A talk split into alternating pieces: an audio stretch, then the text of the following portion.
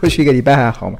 那我们来稍微做一个问卷调查好了。这样，这今天台股是收在一六二九六嘛，是上涨了两百多点。那在这个上涨的两百多点，然后指数守稳在万六，目前看起来是守在万六之上。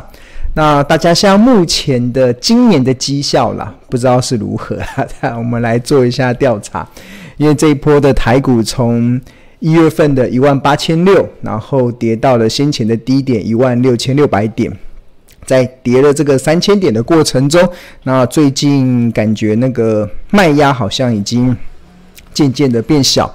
然后指数也慢慢的回升到守稳在万六的一个关卡，所以在这个这过去这五个应该四个多月以来这样子行情的剧烈波动啊，我想要问问看同学，现在目前今年的绩效啦，那我们用今年就好，因为。去年的就过去了，像我自己在统计绩效的时候，其实我也都是，我也都是以这个呃去年，我是以一年结算一次。那去年赚的，去年的账面的获利，其实就归结到去年。那今年一月份一月一号开始，那就会要一月三号开始，因为开盘他们都一月三号，一月三号开始之后就会累积新的绩效，就用去年的这个账面的价值去作为今年的成本，然后重新的去计算今年的一些绩效表现。那我想要听听看同学现在目前的状况。然后有一位同学说现在是目前是负的七趴，负的七趴。那还有当米虫是负十八，诶。当米虫是不是上礼拜是负三十啊？我记得你好像是负，现在目前负十八，所以亏损是有在逐渐的缩小哦。那戴玉平是正七点八，嗯，很厉害厉害。这个戴玉平是我们非常优秀的同学，我记得你应该也是我们日报的订户。然后林美凤是负十九点四趴，哇，亏了快两成。那不知道你的绩效是怎么样？对，然后。Grace Grace 林说，负报酬逐渐缩小，目前是负八趴。然后有一位同学是呃江代是负七趴，然后 Emily 是说这几天有回血一些，然后目前是负八趴而已。哇，大家现在心脏变大颗了哦，就是负八趴而已。哇，那感觉心脏变大颗了。以前大家觉得亏个五趴八五趴六趴七趴八趴可能。呃，就哇哇叫。那现在我们这个同学还蛮豪气的，说不拔爬而已，蛮不错的。大家心理建设其实慢慢的在回稳啊，其实慢慢在在。其实我上礼拜跟大家分享嘛，其实呃，在投资市场中，你心脏要够大颗，还要沉得住气嘛。那心脏够大颗，沉得住住气，其实就是面对行情的剧烈波动的时候，那你能够维持你自己对投资的定见。就像股神巴菲特说的，就是任就是股市的短线的波动是没有办法预测的，但是长期的趋势是可以被合理的判断出来。所以，当股市可能在短期的波动中，会因为夹杂了太多的人性的恐惧跟贪婪，或者是夹杂了太多的一些非理性的因素，其实都会造成这个行情在短线上的剧烈的波动。那这个就会。呃，但只有你自己心脏够大颗，只有你自己对投资有所定见，那行情的剧烈波动，那即使目前账面是亏损的也没关系，对啊，因为我们心脏都够大颗。好，李李佩静是负三趴，吴淑珍是负一点四四 percent，对，那戴玉平是我们日报的学生，真的很不错。施小琴是负九趴，对啊。好，那大概。看起来应该就是十个同学里面大概九个目前是亏损的，然后有一个可能在在投资的节奏上可能会掌握的比较好的同学可以维持正报酬的一个状况。那当然我自己也公布我自己的状况啦，就是呃我先前有跟大家分享嘛，就是今年以来的股票的操作的一个状况，在三月在今年三月底的时候曾经达到。绩效的最高峰，那时候的获利是满出来的，因为那时候投资的很多的一些股票，它的股价都不断的在走升。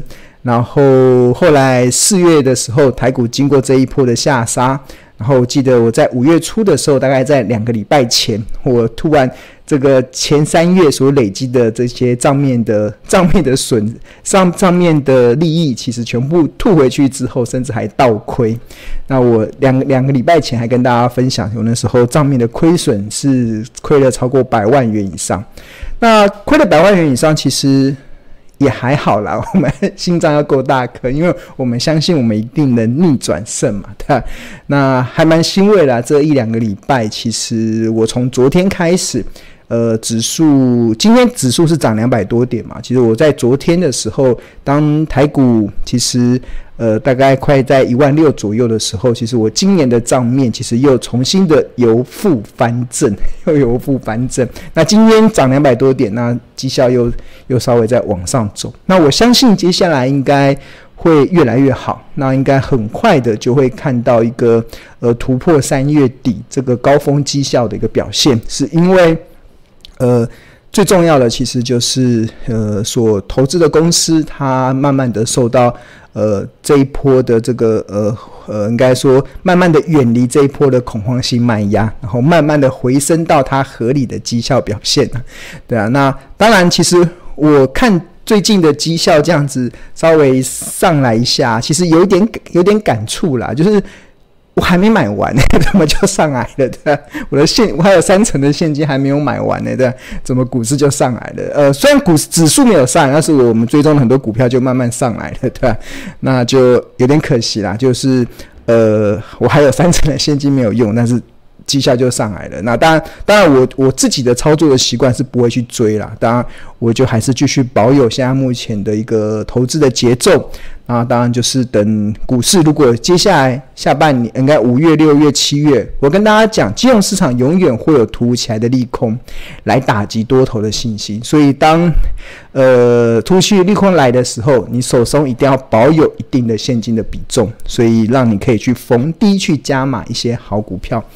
好，那我们我觉得这个关键还蛮重要的啦。其实能够在这一一两个礼拜，这个在即使台股的指数目前账面看起来是跌了三千点，那今年以来台股大概是跌了两位数以上，是跌了十几趴，但是还能维持正的报酬啊。其实关键其实就在于，不是我的聪明才智，是来自于我的理性。就像哎呦，哎呀哎呀，等一下，你看猫咪。猫咪突然跌倒，就巴巴菲特常讲，他这一次的这个股东会啦，就是在四月底的时候，巴菲特一年一度的股东会中，也有跟也有跟投资人分享，就是一个成功的投资人啊，你要成为一个股市的赢家，你不需要聪明才智，你只需要。理智就好了，对，你真的不需要聪明才智。就像我跟大家分享，呃，你股投资会用到的数学，其实你在当小学生就已经学会了，其实就是加减乘除嘛。但是你学会了这些加减乘除或者投资会用的数学之后，那接下来你要做的其实就是克理智。所谓的理智就是。呃，当别人恐惧的时候，当别人贪婪的时候，你要恐惧；当别人恐惧的时候，你要贪婪。这就是逆市场操作嘛。因为常常我们学了很多的一些投资的分析，但是呢，大家有没有发现，你学了再多的投资的分析呀、啊，如果你没有办法克服人性，没有办法克服那个心魔，其实最后的结果都是徒劳无功。那我先前我我有跟大家分享啊，其实我认为，其实真的。呃，顺着，如果你在投资市场中啊，顺着人性走啊，你真的会输得一塌糊涂的。但是如果你逆着人性走，你将会赢得海阔天空。等一下，我的猫咪好像目前很激动，我现在给它吃点东西好了。今天已经给它吃很多了，它为什么还一直上来？可能想上镜头吧。饲料下来了，马上就冲下去，奇怪。最近他们可能肚子很饿。等一下，我要重新回到我的画面。好，OK，好，好，重新再回来，因为刚刚猫咪突然这样，咖喱突然这样走过去，有点干扰到我。对，我用食物来诱惑它，让它下去。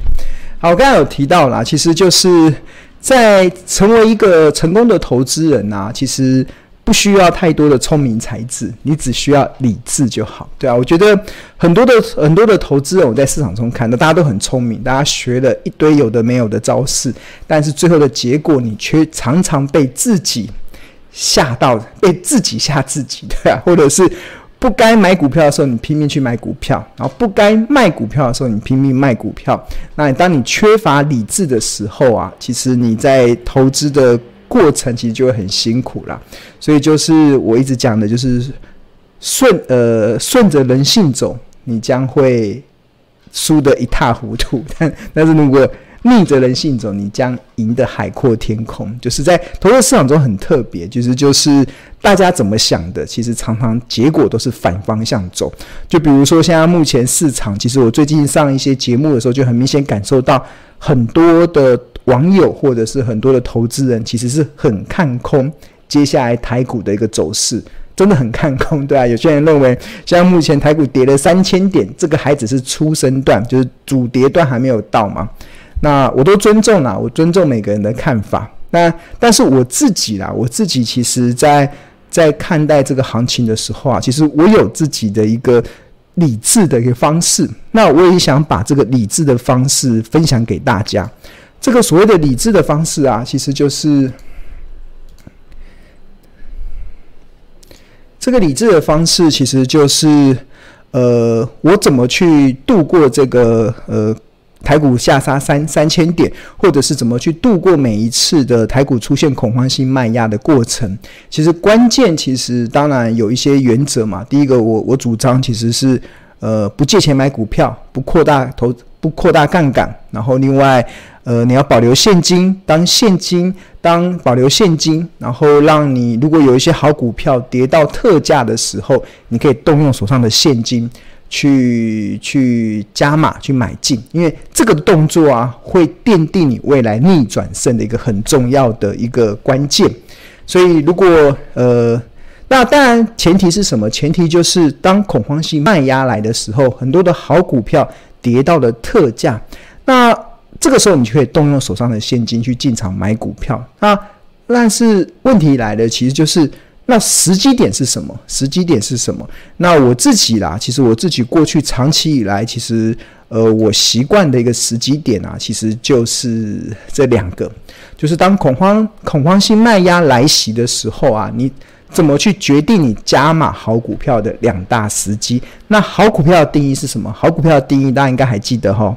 好股票的定义就是未来营运会持续成长，第二个就是财务结构健全。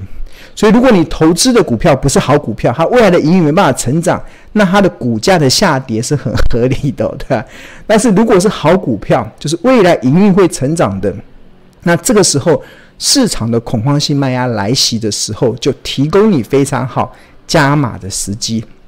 那时机的参考的依据其实有两个，第一个其实是我是用财报分析，因为我长期以来主张，任何一档股票都可以透过财报分析去计算出合理的企业价值。那有了合理的企业价值，你就可以以以此去划分出这档股票什么时候是合理，什么时候是便宜，什么时候是特价。